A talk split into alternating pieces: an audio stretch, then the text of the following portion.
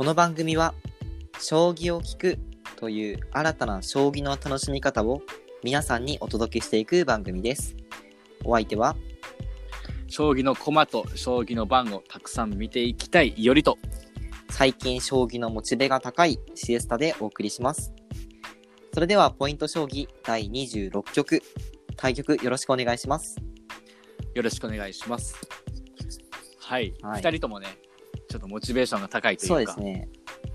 今日は二人とも将棋のね、話をちゃんとしてましたね。そうですね、ちゃんとね、あの前回とは違って、お腹すいたやら、そんなこと言ってなく、そうですねまあ、。この工場をね、全くその打ち合わせない、うんもちろんその、ね、話していく内容も打ち合わせはしないんですけれども、工場もね、打ち合わせしてないですから、このね、こんなにね、被ることってあんまりね、そうそうそう。ない珍しい。ない、珍しいですよね。モチベが高いというのはなぜモチベが高いというか。はい。いや、なんかね、あなんかっていうか、あのあれなんですけど、あのちょっとね、11月のね、まあ、中旬ぐらいかな、中旬から下旬ぐらいにかけて、あの、将棋の大会にまた参加しようかなっていうふうに思ってまして。はい。。でも、なんかオフラインでの大会ってめちゃくちゃ久々なんですよ、僕。大会参加すいうのは宮崎にある大会。まあまあ、そうですね。あのーで、こう、やっぱり、将棋って、実際に指してなんぼじゃないですか、やっぱり。はいはいはい。さっきよりくんがバンコマね、すごい、なんか魅力を最近感じてるというか、こう、どんどん、ね、触れていきたいというようなことをおっしゃってましたけれども、やっぱり実際のバンコマでできるってものすごい幸せなことだなーって最近思ってまして、やっぱり指す以上はもうしっかり自分の力をね、まあ最大限まで発揮したいってことで、結構最近は将棋熱が上がってますね。なるほどなるほどなるほどなるほど。はあ。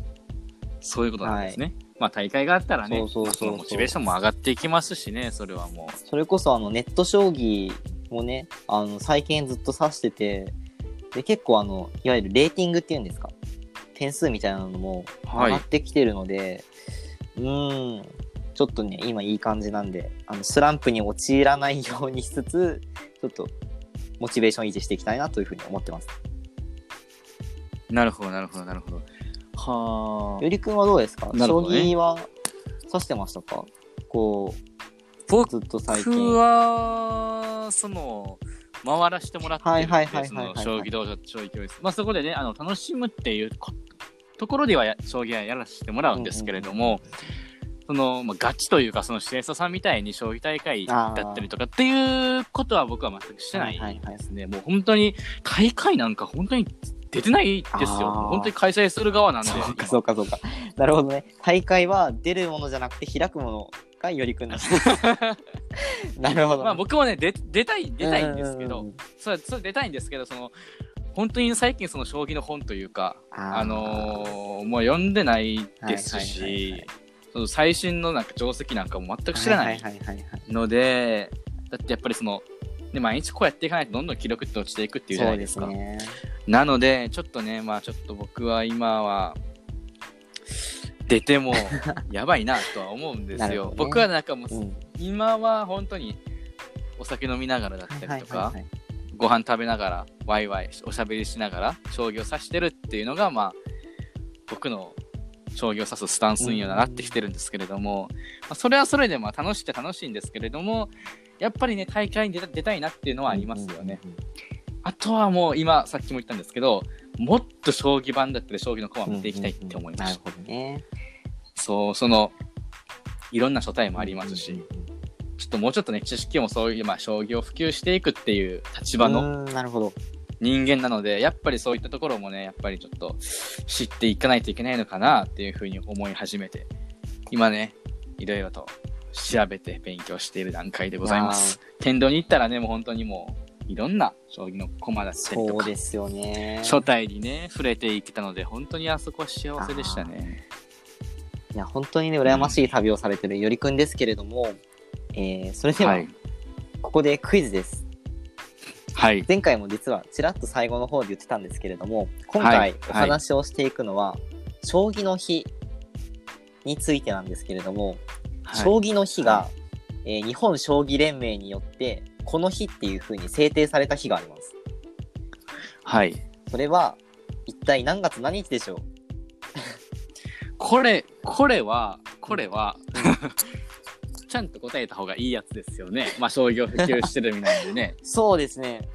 じゃあ、そうですね。まあ、前回ね、そうですね。前回ちょっとあの、まあ、知らないかもよ、みたいな感じのね、ニュアンスを出させたんですけれども、実はね、実は、実はというか、もちろん知ってます。そうなんですね。はい。将棋の日はですね、11月の17日です。見事。いやー、さすがですね。はい。さすがし、じゃあ、ちょっと、質問されたんで、どどうぞ。はい。僕からシエスタさんにちょっと質問をしたいと思います。やっぱりしょうお互いね、将棋普及をしていく身ですから、まあ、知ってたら当たり前でしょっていう、ねまあ、質問を、ちょっとね、これは打ち合わせになかったというか、打ち合わせなかったというか、そもそも質問しちゃうこと自体が打ち合わせなかったんで、はい、そうですね。多分ね、シエシエスタさんも本当にね、マジかと思ってるとは思うんですけれども、内心。えーっと、質問していきます。将棋の日は11月の17日でした。はい。囲碁の日は1月5日です。はい。囲碁。えー、はいはいはいはい。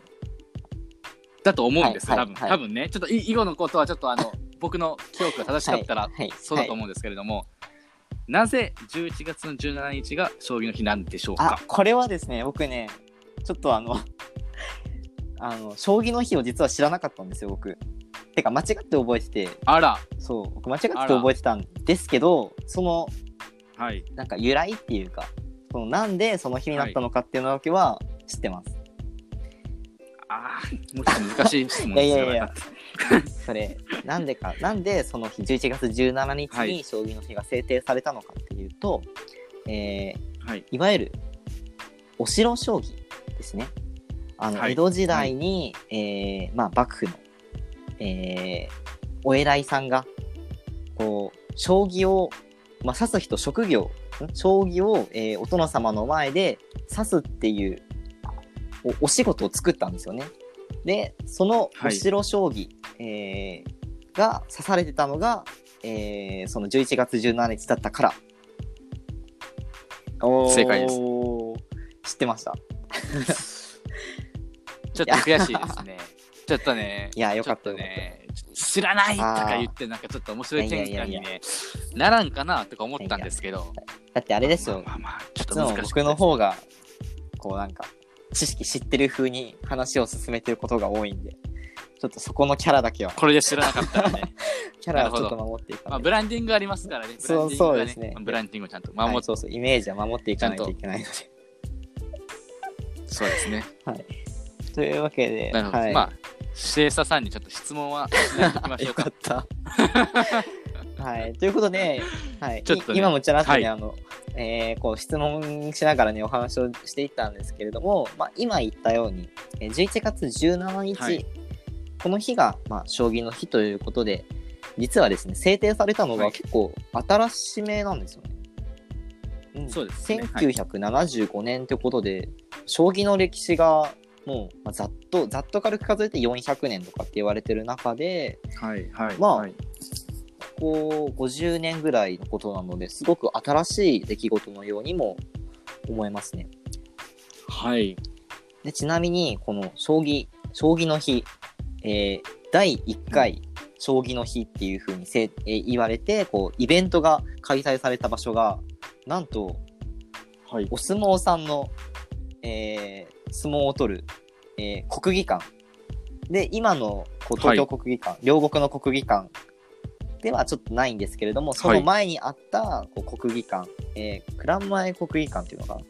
という場所で東京台東区にあったらしいんですけれども、そちらの方でなんと土俵の上にこれちょっと参考画像がちょっと荒いのであれなんですけれどもなんか畳かなんかを敷いてるのかな、こうちょっとござかなんかわかんないですけれどもそこでタイトル戦を行ったらしいんですよ。それがはい。最初のイベントだったそうです、へえ、うん。ちなみに、今のイベントというか、はいはいはい。今の将棋の日には何をしてる今のんです将棋の日にはこう毎年、まあ、日本将棋連盟とか、あと他のいくつかのこうスポンサーさんがついてこう各地方持ち回りでまあ、いろんなイベントごと毎年1回やってるみたいなんですね。なで、あの、将棋の街、天童、さっきよりくんも言われてましたけれども、やっぱり天童っていうのはもうすごく、こう、将棋連盟とも関わり深いですし、もちろん将棋を指す人、はい。みんなが、まあ、憧れると言ってはあれですけれども、まあ、行ってみたいなっていうふうに思う場所でもありますので、まあ、5年に1回のペースで、はい。天童はこう開催場所に選ばれているっていうことらしいんですよ。うんなるほど。はい。やっぱり、そうですね。あの、天童のその将棋の街って言われるゆえんは、まあ、ここら辺にもあるのかもしれないですね。なるほど。じゃあ、ここでね、さっきちょっと施設さんに質問はしないっていうふうに言ったんですけど、ちょっとね、したくなっちゃったんで、させてもらいます。ちょっとね、フリースタイルでいきたいと思います。まあ、僕が知ってる、ね、数少ない、その僕がそんなね、あの、将棋界について知ってるわけではないので、そんなね、詳しくはないんですけれども、僕が知ってる、ちょっと、知ってるねっていうところをちょっとね、この視聴者の方にもちょっと見せとかないといけないので、シエサさんに質問します。先ほどシエサさんの解説で、まあ、持ち回りでやられてるっていうふうにおっしゃられてたはいはいはい、はい。じゃないですか。で、まあ、5年に1回のペースで天童市がやっていると。ちなみに、まあ、今年も開催されるとは思うんですけれども、今年の開催地はどこでしょうか？え、今年の開催地？いやー、はいえっとね、天童じゃないことは確かなんですよ。天童じゃないことは確かなんだけど、何年か前にあったばっかりなんで、いいですよ。いや、いいですよいいですよ。はい。今年、今年か。はい。でも、はい。やっぱりでも、その、まあ全国津々浦々回るっても、やっぱりたくさん人が集まるわけじゃないですか。で、こうやっぱはいプロ棋士の先生方も、こう、まあ、地方とかいろいろ行かれるのはやっぱり危ない、このご時世、あり危ないんじゃないかなっていうふうに思うんで、はい将棋界もオンラインに適用して、オンラインで開催。はい。まあ、正解です。まあ、正解です。まあ、オンライン化にはなったんですけど、オンラインにしますになったんですけれども、もともと、まあ、これがなければ、どこで開催する予定でしたこれはもう完全にあれですね、45分の1ぐらいですね、多分。そうですね。そうですね。ああ、そうですね。うーん、でも、おそらくなんですけれども、はい。とね、はい。いや、調べてます？す調べてます？なんかね、最近福岡とか、そこら辺で、でも最近じゃなかったかな。なんか、将棋見始めた時ぐらいにはいはいはい福岡は行ってるはずなんですよ、僕が。なんで、多分九州じゃないと思う。はいあ、九州ワンチャンあるかないや、九州はないと思って、で、はい山形結構行くじゃないですか。なんで東北もないと思うんですよ。はい。で、あとはいなってくると、札幌。札幌。札幌。札幌。視聴者さん、視聴者さん、ちょっと噛みました。ちょっと興奮しすぎて噛みました。視聴者さん。あのね、知識があるブランディングをね、ぶっ壊していきましたよ。とうとう。実は、今年、令和2年、うんまあ、11月14日に、開うんまあ、コロナでね、コロナウイルスでちょっとまあオンラインになってしまったんですけれども、あのーコロナではなければ、実は今年、福島県の北方市で開催するー予定でした。それは、それはですね、厳しい一手ですよ。よしよしそれは、それはちょっとね、よし厳しすぎますよ。そのい、その一手はね、厳しなかなかったですか？か厳しい。ももうね、あの、山形がよく開催されるから東北がないって言った瞬間に、ニヤッとしましたからう、ね。いやー、ちょっよしとそれはいやでも、皆さんもご存知なかったんじゃないですか、さすがに。ちょっと、いや、わかんないですよ。いや、でも、うん、あ、僕はえね、ー、知ってたんですか、よりくん。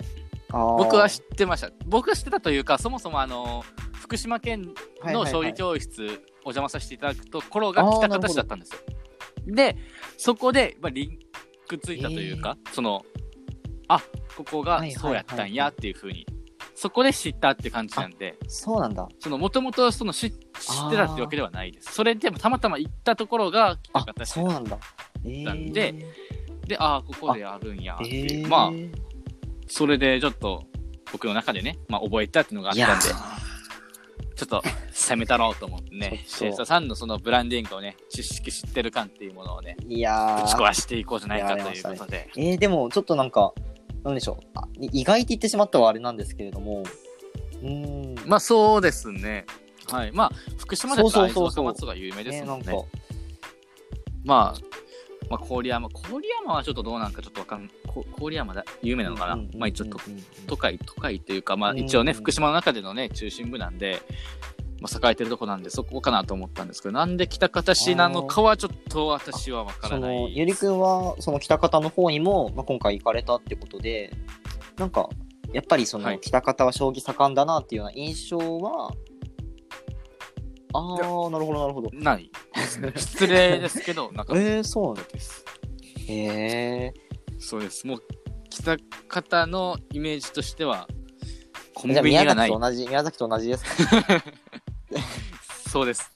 電車があ、それは宮崎と同じですね。街灯がない。宮崎は街灯はありますそれが、街灯あった。ありますね。まあまあ、あでも宮崎市なんでね、僕らがいるのが。いたところがね、ちょっと奥の方に行ったらちょっとわかんないですけれども。そうなんだ。そうですね。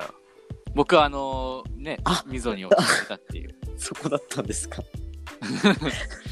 そこでしたね。そうですね。それは、あの、大変こちらも心配してましたので、はい、ちょっと、まあ僕はそのね、イメージが僕が強いんで、ね、福島と言ったら溝に片足突っ込んだっていう、夜中にね、それは、それは大層ご愁傷様でした。まあね、ちょっと、はい。が脱線またしちゃいそうな感じはする。そのね、いよりの、いよりの旅シリーズにちょっと行っちゃいそそうなんですけれども、まどはいちょっとそれは別でそうなんですね話。ししましょうか。はい。ということで、はい。えー、まあ、はい今年の開催、まあ、予定されていたのが福島県北方市ということそうです。で。はいえー来た形です。で、まあ、オンラインで開催ということで、またね、その、新しい、なんというか、うんうんうんうん試みというかですね、を、まあ、日本将棋連盟が始めるということでね、まあ、そのうん、誰でも参加できますし、僕も実際、将棋の日にを、まあ、リアルで体験したことはないので、ちょっと僕も楽しみだなというふうにはうん思ってます。オンラインどういった、どういったイベントがあるんでしょうね。あ、多分発表されてますよね。そうですえっ、と、ちょっと調べが甘かったのであれなんですけれども、確かあの YouTube で配信されてたり、あとなんか、将棋クラブ24っていう、あの、対局用の、えーはいまあ、ソフトっていうかアプリっていうのがあるんですけれども、そちらの方でなんか指導対局とかをやっていただけるような感じだったんじゃないかなっていうふうに思います。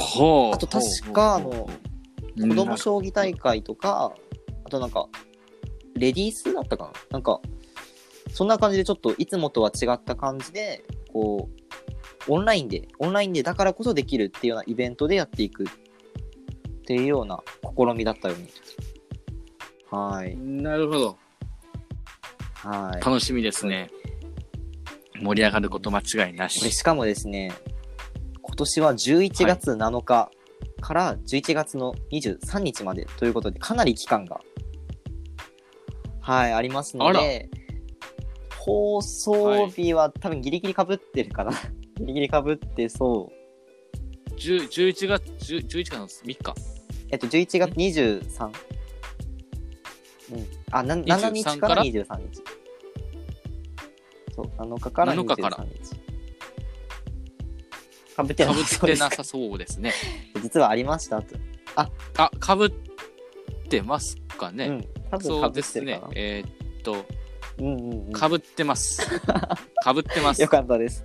多分、多分かぶってます。ってます。21日、11月放送予定21日ということ。で。はい。あの、はい。おそらくかぶってますってことで。多分あの、オンラインイベントの方は、事前予約かなんかが必要だったと思うので、あの、このラジオをお聞きになった皆さんはすぐにこうお調べいただきたいなというふうに思うんですけれども、えー、まあ、オンラインイベントとしまして、オンラインサイン会だったりとか、あと、指導対局がオンラインで受けられたり、でしかもその指導対局には、えープロの先生方のサイン付き寄付。なので、自分が指した将棋をサインついて送られてくるっていう。うわ、それは嬉しいですよ。いや、それれは欲めちゃくちゃ欲しいですね。ね。もう、額にね、はい入れて、そうなんですよ。そうそうそうになりますよ。よくあの、プロ棋士の先生の書かれたあの、なんですかね、えっと、色紙？サイン色紙みたいなのはよくあるじゃないですか。だけど、自分の指した将棋に、はいサインがさらに、まあ、署名みたいな感じになるんですかね。ちょっとわかんないんですけど、どんな感じになるのか。で、ついてはい送られてくるっていうのは、おそらくもう、それ1個しかないですから、このように。うん。ですよね。なんで、これ、いやもうそれでね、も しそうですそうです勝ってたりしたらね、一生の宝物ですよ、本当に。ですよね。いや、僕勝ったら負けましたって 自費で書いてください。自筆で書いてください。なかなか、なかなかえげつないこと言いますけれども。はい。まあそういったことももしかしたらできるかもしれないということで、皆さんぜひチェックをしていただきたいなというふうにね。思います。はい。ねぜひぜひ。ということで、まあえ。、そうそうそうそう。将棋の日で、オンライン対局と、と行われるということで、皆さん、要チェックということで。そうですね。いや、もう、プロ棋士の方がこんなうん触れ合える、触れ合えるというかですね、身近でそんなね、接してもらえるっていうことが、とてもありがたいそうですよね。ことなので、やっぱりなんかこのコロナ禍だからこそできるというか、やっぱりこう、発想が多分今までなかったんじゃないかなっていうようなふうにも思うので、このコロナ禍を通して、まあ、例えば、その、これまでもですね、あの、指導対局とかは、それこそ行われてたりしたんですけれども、まあ、こういった形でファンとの交流に、まあ、こういうオンラインのイベントを使っていくっていうのは、すごく画期的なことだと思うので、もしかしたら、これがもうこれからの基本スタイルというか、まあ、コロナが収まったと後でも、まあはい全国どこにいても参加できる、誰でも参加できるっていう、まあ、これ、オンラインならではの魅力ですので、はい。今後もね、もしかしたら、基本スタイルに、ね、なっていくかもしれませんね。そうですね。まあ、とりあえず、今、視聴者の方の方もね、多くの方がうんうん将棋の日を楽しんでらっしゃると思うので、はい。引き続き残り2日、2日、楽しんでいってください。僕もね、ちょっと、これから、まあ、収録日がね、まだなんで、うんうんうんあの、収録日がまだ、将棋の日始まってないので、今日から始まってないですよね。うん今日からか。あれ？あ、そうかな。今日からなんで。僕もね、はいちょっと楽しんでいきたいなと思います。全国あ、そっかそっかそっ。か。オンラインでね。そっかそっか。どこでも確かに、参加できるんでそれも魅力かもしれないですね。えー、確かになんか、そうですあのーよね。こう、一箇所からしか参加できないっていうわけでもなくって、こう、全国どこにいても参加できるので、確かに。なんだ世界からも参加できるで。今、このラジオをお聞きになられている、もう海外にお住みの方でも、もしかしたらオンラインイベントに時。間を合わせていただければ参加できるかもしれないということで、えー、そうですね。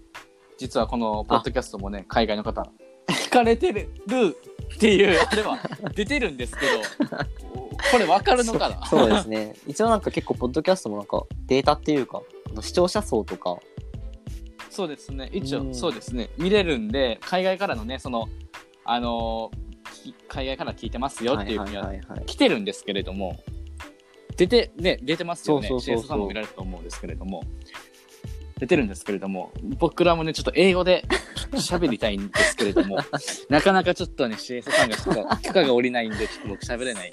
そうあの、英語は喋れるんですけれども、ああ、CS さんかそうらちょっとですね。許可が出ないんで。結構あの、いや、海ゆりくんのできるはね、結構あの、グレーゾーンも含まれてる可能性があるので。はいここは慎重にそうですね。まあ、はいその、検討していきたいなというふうに思っています。慎重にちょっとね、検討されてるんで、なかなか僕もゴーサインが出ないんでね、いけないんですけど。もうソーリーソーリーですね、海外の方。いやでもね、あれはなんですよ。この最初将棋の日が行われたようなもの、もう50年ぐらい前の話ですけれども、その日に行われてた初めてのイベントって、さっきも話した通り、もう、えっと、土俵の真ん中で、しかもタイトル戦ですよ。これが8000人ぐらいはい。観客がいる中でやってたっていう、ちょっとさっき話しれたんですけど、はそれぐらいこう、はいはいはい。まあ、い今でもこう、えって思うぐらいの出来事なので、当時はもう、はいはいえ、本はい。気？みたいな。本気で言ってるのそれ？みたいな対局者もね、多分、まあ、大山康晴女王生名人ってめちゃくちゃもう、ものすごい方が対局されてたんですけれども、はいはいも。う当時対局者は思ったと思うので、まあ、今ね、こう、まあ、本気、英語でやるとか本気で言ってるのとかって僕たちも言ってますけれども、もしかしたらニュースタンダードではいね 英語交えながらやる、やるかもしれない、行くかもしれないですよそしたらね、やるかもしれないですし、はい。英語にしたら1万人ぐらいかあもしれないそう、からね。そうかも。将棋の日のね、発数に超えるかもしれない。もしかしたら、あの、他にもね、もう、はいなんだろう、オンラインのこの今の形が、また新たに進化して、ね、これからホログラムとか、はい新しい形でね、どんどん広まっていくかもしれないので、はまあ、将棋界のね、新たな、えーはいまあ、動きみたいなところにもずっと注目をして、まあ、いきたいなというふうには思いますね。そうですね。はい。ということで、まあ僕たちもね、その、まあ、本当に言ってるのっていうぐらいのことをね、やって、はい将棋界を盛り上げていけ、はい行きましょうたいですよね頑張っ。ていきましょう。はい。行きましょう。行きましょう。ということで、あの、次回は英語で言います。いやーそうですね。ちょっとゴーサインをまだまだ下ろせないかもしれないですね。うん。はい。そうですね。それまでにね、僕もちょっと英語力を上げていきたいなと思います。ちょっとコミュニケーション取れるぐらいにはそっからですね、まずはね。行きたいな。というぐらいのことです。そこからというふうにね、ちょっと、シェフさんから、厳しい、ちょっと、はい。的確なアドバイスをはい。分析をしていただいたので、そこからコミュニケーションできるところから、僕は英語を頑張っということていきたいでですね、と思います。あ、今回、あの、将棋の日ということで、はいちょっとかなりグダグダだったんですけれども、いつにも増して、ちょっと、はい。まあちょっとね、僕がね、僕が喋りすぎたのがあるので、ちょっとね、あのーこのポッドキャストの傾向として 僕が喋るとグダグダになるっていう傾向があるので、できるだけ僕はちょっと、いやいやいやいや。シェイソさんのことを聞あーいて、お勉強していくというスタンスでちょっとい、やーあの、本当にあ行かないといけないの、ですね今回ですね、北方にお住みの方には本当に申し訳ないことをしたなというふうに思ってますけれども。いや、ちょっとそう僕がね、ちょっと質問したので、打ち合わせにない質問をしたので、まあまあまあになったなっていう感じですよね。僕が質問するときは毎回、ね、あのー前もって言うようにします。シェイトさんに前もって、いやーこういう質問するけど、そしたらね、そうですね。そしたら、シェイトさんもちゃんとバッチリと仕込み、仕込みか。準備で、このポッドキャストに挑めるので、そうですね。まあまあ、ブラン、はいブランディング大事ですから、はやっていきましょう。まあ、そのね、今回僕がたくさん喋りすぎたということで、ちょっと申し訳ないんですけれども、ちょっと、次回からははいちょっと、。次回からはねあのーもうしっかりしたお話を聞けるんじゃないかなということで、まあ、次回は、はい、まあ、いおりの旅路。についてお話をしていただきたいんですけれども、まあ、今京都に戻ってきたっていうことで、まあ、ちょうどいいタイミングかなと思って、あのーまあ、今まで回ってきたのって、はい東日本じゃないですか。京都から、こう、え、はい愛知、はいはいえっ、と、あ、京都じゃない。どこに行ったんだっけ？滋賀に行ったのか、最初。で、こう、どんどん、えー京愛知に行っ都から滋賀ですねてっていうふうに、こう、どんどん東の方はいに東の方に行って、で、上に行って、また戻ってきて、やってる、くれてるみたいなんで、はい。今回その東日本編をちょっとまあ総括してと言いますか、まあ、今回ゆうりくんも旅を通じていろいろ感じたところとか、まあ考えが変わったこととかもしくはまだ表に出してはいないけど、実はこんなこと考えてますみたいなそんなことあればぜひお話をしていただきたいなということで。ぜああ、なるほど。ってことは、次回、僕が喋る、僕がメインで喋るっていうことなので、ぐだぐだになっちゃう可能性もまあまあまあまあまあまああるっていうことで。それでは、えー次回はですね、まあ、いおりの旅路の、まあ、番外編といいますか、まあ、東日本編ということでお話をして、はい、まあちょっとから軽くね、うんちょっとまあいい区切りなんでお話ししていこうかなというふうに。それでは、えー思いますこの辺で、えーポイント将棋第26局を終了しようと思います。対局ありがとうございました。